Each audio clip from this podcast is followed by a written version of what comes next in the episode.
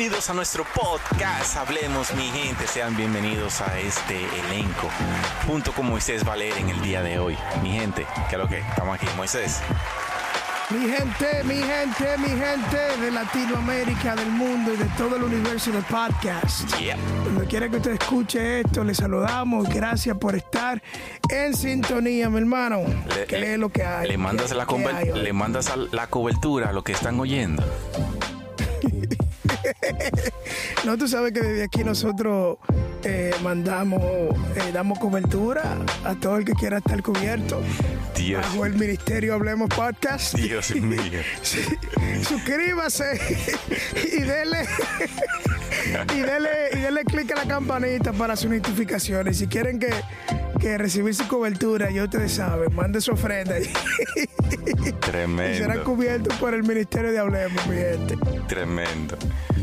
Hermano, tú sabes que en el día de hoy tengo una cuestionante. Tú sabes que cuando uno, eh, uno como hombre, este, uno a veces tiene ciertas amistades y uno llega a estar en ocasiones en el cual las personas se expresan como lo más sencillo posible, dicen sus comentarios, expresan las cosas que están haciendo a ocultas y a veces me pregunto, ¿Castigará a Dios o nos juzgará Dios acaso por los pecados de otro hacia nosotros? Es decir, porque vemos de que Dios castiga lo que nosotros hacemos. Ahora bien, ¿puede Dios castigarnos también por el hecho de que nosotros no, sabiendo que una persona está mal, no lo corregimos?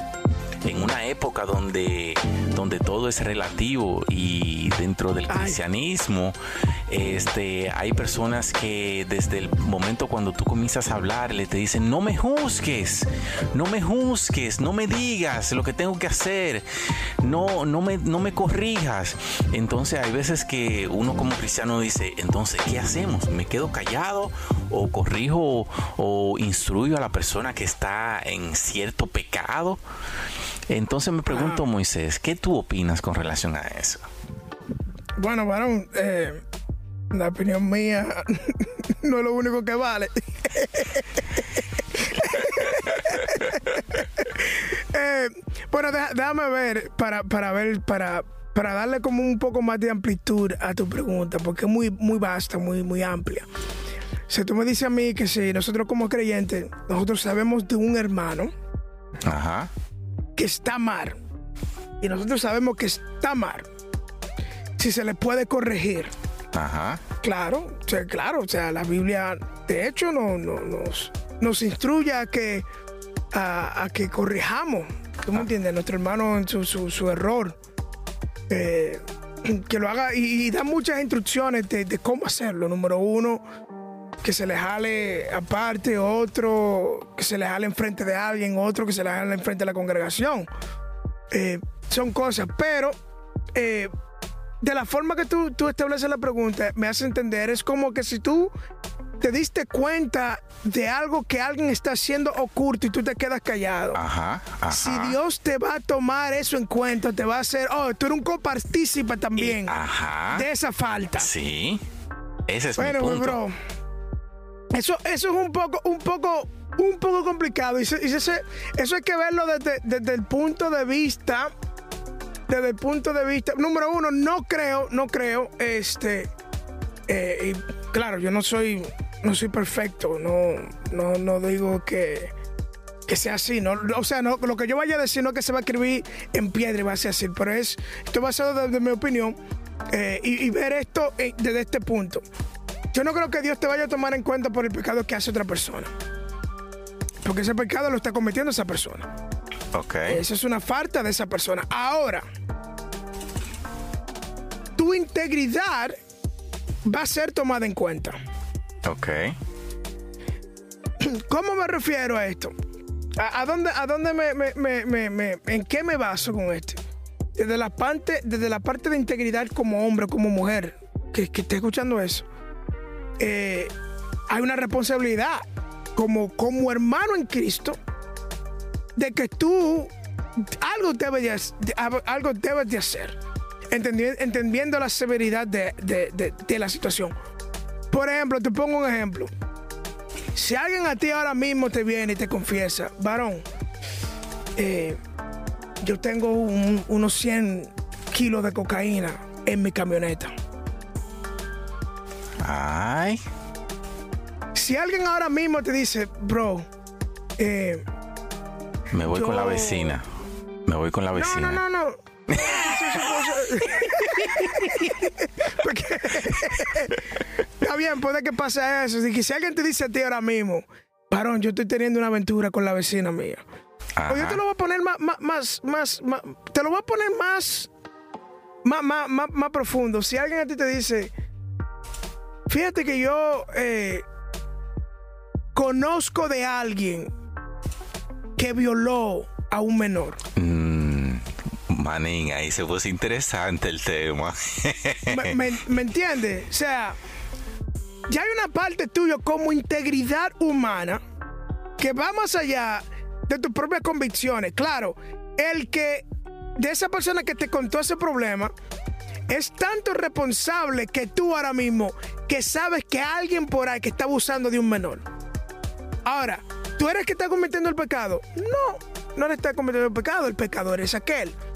Pero hay una, hay una responsabilidad moral ante tú como hombre y ante la sociedad y ante Dios que sabe que eso está mal. Dime, ¿tú te vas a quedar callado? No claro puedes. que no. Claro que no. Eso es- no, no puedes. O sea, algo, algo tiene que hacer tuya. Algo tienes que hacer tú. Y tu misma, tu misma convicción como cristiano, denunciar esa falta, Ajá. te lo, te lo hace. Ahora, vamos a ponerlo con el asunto de la vecinita. Si tú vienes y un hermano de la iglesia te dice, mira, que no, que la vecina y yo estamos teniendo una aventura sin Romeo Santo. Y tú eres casado. y yo soy casado o estoy comprometidos.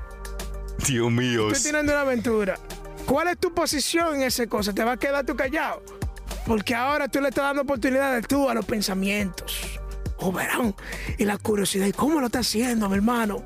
Ajá. ¿Y dónde se están viendo? Ahora tú eres partícipe en ese, en esa, en esa, en esa conversación.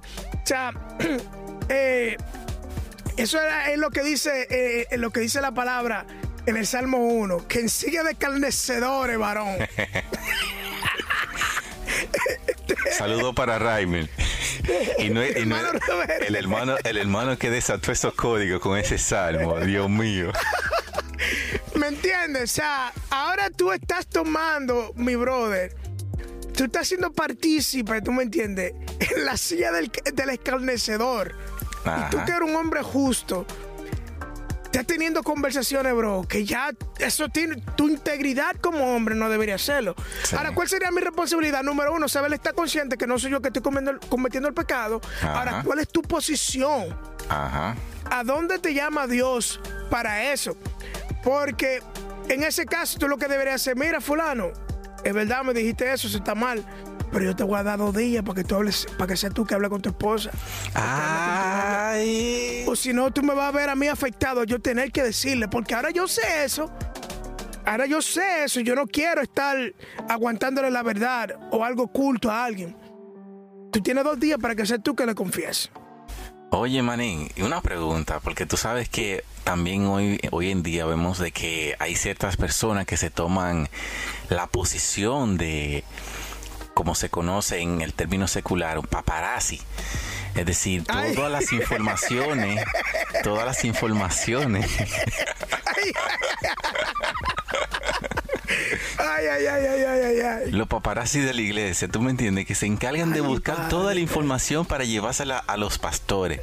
Y los Sí, pastores sí, con sí. 1255.9 carga le llevan otro peso de carga con los comentarios que le están añadiendo de otras personas. Sí, sí, sí, sí. Y hay veces que decimos, no, no, no, es que el pastor es el responsable, el pastor es el que está guiando, el pastor es que, que él cuida el rebaño, entonces el pastor tiene que saber eso. Entonces, no, no, no. y hay veces que uno como uno se pone en una posición que uno dice, no, no, esas son responsabilidades del pastor. ¿Sería lo recomendable dejarle esa responsabilidad ya cuando tú lo sabes? No, no, no, que el pastor se encargue de eso, y yo no. Bueno, varón. Dos cosas. Atención, universo de podcast. Oigan lo que yo le voy a decir. Cuando usted vaya donde el pastor a decirle algo así, si es un chisme de esa cosa, asegúrese que llega donde el pastor. Nada, Ya y- resuelto. y, se quede ahí. No, no, no. O sea, o sea, no vayan donde el pastor como pre- con el problema todavía envuelto. Si es algo que, si, que- si es algo que se puede resolver. No vaya a chismear con el pastor, la hermana. Pastor, ¿y usted se, dio cuenta de lo que está haciendo el hermano Perencejo, el hermano Sultano? El hermano que yo... No, no, no. Llegue ya, ya con el, con el problema resuelto. Pastor, me gustaría hablar con usted. Yo encontré al hermano fulano de tal y tal y tal haciendo tal cosa. Y yo le recomendé, le llamé la atención de esta cosa. Y yo, él me, ha- él me ha prometido que él no va a hacer nada de eso. Yo quiero que usted esté al tanto. Ahora, si el pastor quiere dar un seguimiento a eso, está bien. Pero, manín, hay personas, varones, hay, hay, hay hermanos en las iglesias que son como los camellos, bro. ¿Cómo así? ¿Cómo así? ¿Cómo Varón, así? son como los camellos. ¿Sabes que los camellos, los camellos en, la- en- en- en las tumbas que tienen, ah, que tienen, bro, las tumbas, ellos cargan una reserva. Hay, hay, hay, hay gente, hay gente que andan así, varón, con tumbas ahí atrás, cargando reservas de, de chisme, reservas de, de problemas, para inmediatamente encuentran un líder, sacan de ahí, van a saludar al pastor, el pastor, ¿y cómo está? Wow, vi que andaba de vacaciones. By the way, pastor. Y ahí van a ese, a ese recurso que tienen ahí. No, no, tenemos que deshacernos de esos, de esos, de esos hermanos camellos que andan en la iglesia. Porque no, yo, yo creo que la- yo siempre, a mí me gusta usar este concepto acerca de lo que es la iglesia. La iglesia es una, una comunidad, brother. Ajá, Es una comunidad de creyentes. Yo creo que todo el mundo debería tener, debería de ser responsable por defender esa comunidad. Claro, claro. No solo del pastor. Exacto. Claro, el pastor juega un papel sumamente importante en lo que es la comunidad de la iglesia. Pero la responsabilidad de todos nosotros. Exacto. De mantener el bienestar de esa comunidad. O sea, cuando alguien dice, alguien dice de que no, yo, le dejo ser pastor, yo A le dejo ser líder. Yo le dejo a los líderes.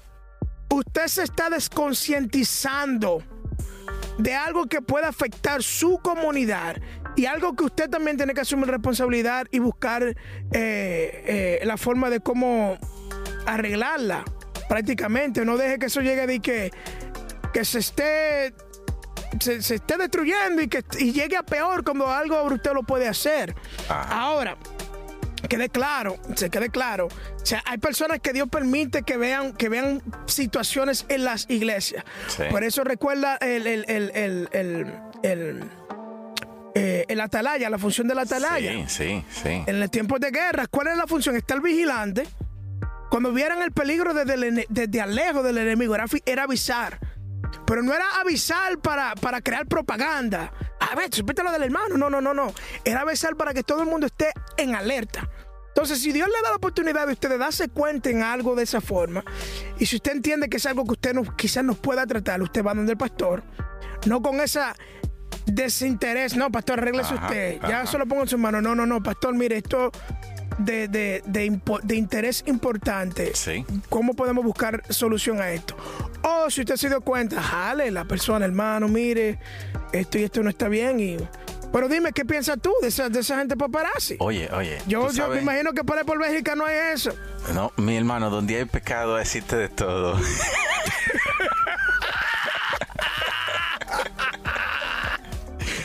Oye, pero tú sabes que algo interesante es de, tú has dicho un punto muy importante con relación a la iglesia, que es una comunidad. Y puedo ver de que la iglesia es como un campo de siembra. Tú sabes, está el campo de siembra, el cual la persona tiene que cuidar, proteger de, de los ciertos eh, ataques que pueda tener, eh, tanto como sean animales, como insectos eh, y el fuego. Y Sí, asimismo, sí, claro. asimismo es el, el pecado. Si tú ves de que el pecado está entrando en la comunidad, en la iglesia, y tú ves de que está en el campo del sembrío, está en la siembra, tú claramente tienes que entender, dice, bueno, si el pecado en vestido de fuego llegó aquí, fácilmente la iglesia se va a ir completa. La siembra se va, se va a perder y esa es la misma manera de cómo tenemos que ver las situaciones que se presentan dentro de las iglesias, es decir, y en los casos eh, delicados como es esto, si sabes y estás al tanto de que una persona está cometiendo eh, tal pecado y sigue reincidente en ese pecado porque, ok, ah, otro problema. de, que, haya caído, de que haya caído y se arrepiente y te lo está confesando porque quiere ser libre, eso es una cosa. Pero ahora, si son de este tipo de personas que lo vemos hoy en la iglesia, que dicen, como que, se, que están como, como la mosca, estrujándose las manos, eh, degustando, El, eh, degustando y deleitándose en el pecado, ahí claramente hay que cortar eso. Eso uno no tiene, uno no tiene eh, que hacerle mucha, mucha mueca. Y vemos de que en Gálatas 6.1 dice, hermanos, si alguno fuere sorprendido en alguna falta, vosotros que sois espirituales, restaurarle con un espíritu de mansedumbre, considerándote a ti mismo, no seas que tú también seas tentado. Es decir, y de esta manera podemos mostrar de que la manera de cómo nosotros tenemos que corregir es como si fuésemos nosotros mismos que estuviéramos en esa posición. En esa posición. Es decir, si yo sé que yo voy a estar en esa condición, yo no le voy a decir, ah, no, que el pastor arregle eso. O, ah, no, mi hermano, busque una solución usted mismo. No, no, yo tengo que procurar de que así mismo, que si soy yo que estoy en esa posición, tengo, necesito restaurar mi comunión con Dios. Y eso no es para mañana, eso no es para la semana que viene, eso es para el momento mismo cuando la persona está confesando tal acto. Claro. Claro, ¿no? Y, eso, eso es sumamente importante porque cuando uno eh, se da cuenta de algo así semejante, ¿me entiendes? Y basado en esa misma pregunta desde el principio, toma Dios en cuenta eso. Exacto. Y quizás no... Bueno, mira, Daniel pidió perdón a Dios por sus pecados y por los pecados del pueblo. Ah. Y por los pecados de generaciones pasadas. Ya tuve si un hombre, Dios mío, si un hombre puede venir delante de Dios y pedir perdón por los pecados ajenos, ¿me entiende? Entonces, eso hay que tomarlo en consideración también al momento de nosotros darnos cuenta y te acuerdas, de algo que esté pasando. Y te acuerdas de Job también, que él hacía sacrificio, ofrecía sacrificios por sus hijos. Exacto. O sea, tomando los pecados de, otros. Pero el ejemplo más grande es el mismo Jesús. ¿De quién no tomó los pecados de Jesús? De todo el mundo. Dios mío, Padre eterno de la gloria. Entonces, ¿de qué, de, qué, eh, eh, cuál es nuestra cosa? No es que tú te desligues de que si te diste cuenta de que, que alguien está haciendo algo mal. Porque la gente, esa es la tendencia de la gente. Número dos, la gente se quiere desligar o se quiere involucrar. Involucrar en el quiero saber. Esa, esa comilla para saber. sin querer ayudar. Sí, sí, tienen una conversación porque no quieren ni ayudar, lo que quieren es saber. Para no ayudar. Y los otros se quieren, se quieren desinteresar. Jesús, señores, llevó los pecados de la humanidad entera. asumió esa responsabilidad como, como la esperanza del mundo. Sí, sí, sí. No es que Dios te va a tomar en cuenta que tú sepas el pecado oculto de alguien, sino, pero asume la responsabilidad de él, hermano. Tú necesitas ayuda. Esto no está bien. ¿Cómo te podemos ayudar? Lo que tú estás haciendo no está bien. O sea, te voy a dar cinco días para que tú hables con fulano, te voy a dar dos días para que hable con tu esposa, para que hable con tu novia y tú confieses ese pecado. Señores, usted no le hace, ninguno de nosotros le hacemos bien a nadie ocultando el pecado de alguien, brother. Al contrario. Al contrario, le hacemos bien. Usted le hace el mejor. Le hace bien porque sabe que de que el camino que esa persona va es de perdición. Y si usted no quiere que su hermano de la iglesia se salve, ahí hay falta de amor, ahí no hay amor al prójimo. Dios mío, yo siento una cosa que adentro. No transformando. ¿Qué es lo que está pasando aquí? ¿Qué es lo que está pasando, Dios señores? Mío, Padre eterno. O sea, la falta de amor al prójimo ahí se va a ver en evidente, que a usted no le importa la condición de su hermano. No, mi hermano, que es un, un asunto, un asunto muy delicado, bro. Y eso, y eso es algo que debemos de tener muy en cuenta, porque cuando vacilamos con esto, es decir, con la la insensibilidad de, mis hermanos, es decir, tanto sea la condición de que se sienten pecador y queremos humillarlo, queremos, queremos hundirlo, ah, o, tanto, tanto también el punto de que, ah, ok, él está en pecado, que se quede así como quiere y que él arregle su asunto. es que ahí demostramos en realidad a quién es que en realidad nos estamos enfocando. Es decir, estamos perdiendo prácticamente ese el tiempo porque no estamos adorando de la manera que Dios eh, demanda. Y eso es algo, y eso es algo muy delicado que tenemos que tener bien en cuenta. Es decir, no podemos jugar con el pecado y tenemos que tener eh, la palabra de Dios en cuenta. Porque cómo nos vamos a, referir ante el Padre cuando vengamos a orar. Ah, como que si nada pasó. Claro. Oh, oh. No, así no. Bueno, mi gente, este ha sido un episodio más de Hablemos Podcast. Eric Linares y Moisés Valera, ya todos saben, si están en pecado y saben del pecado ajeno, no lo oculten más, arreglen ese asunto. No lo oculten. Exacto, amén. Así que nos vemos, mi gente. Bendiciones. Bye, bye.